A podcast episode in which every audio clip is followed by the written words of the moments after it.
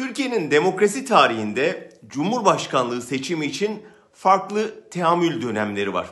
Bunları generaller dönemi, siyasetçiler dönemi, başkanlar dönemi olarak adlandırabiliriz. Generaller dönemi 1961'de 27 Mayıs'ın komutanı Cemal Gürsel'in Cumhurbaşkanı seçilmesiyle başlandı. O günden itibaren 30 yıl boyunca Çankaya'nın yolu hep Genelkurmay'dan geçti.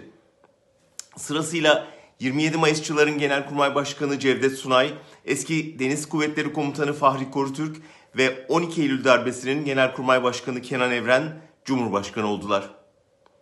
1960'larda başlayıp yaklaşık 30 yıl süren bu gelenek 1989'da Özal'ın seçimiyle son buldu. Peşinden siviller dönemi başladı.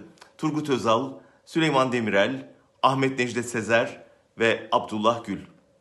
Erdoğan'a kadar yaklaşık çeyrek asırda onlarla geçti.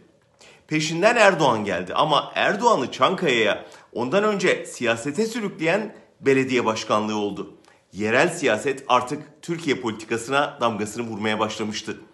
Son kamuoyu yoklamaları 7 yıl sonra ilk kez iki ismin Erdoğan'ın önüne geçtiğini gösteriyor. Seçmenlere Erdoğan'la kim yarışa girse oy verirsiniz diye sorduklarında en çok oyu Ekrem İmamoğlu ve Mansur Yavaş alıyor. İstanbul ve Ankara belediye başkanları. Bu son dönemde yönettikleri kentlerde başarılı olan belediye başkanlarının siyasete damga vurduğunu kanıtlıyor.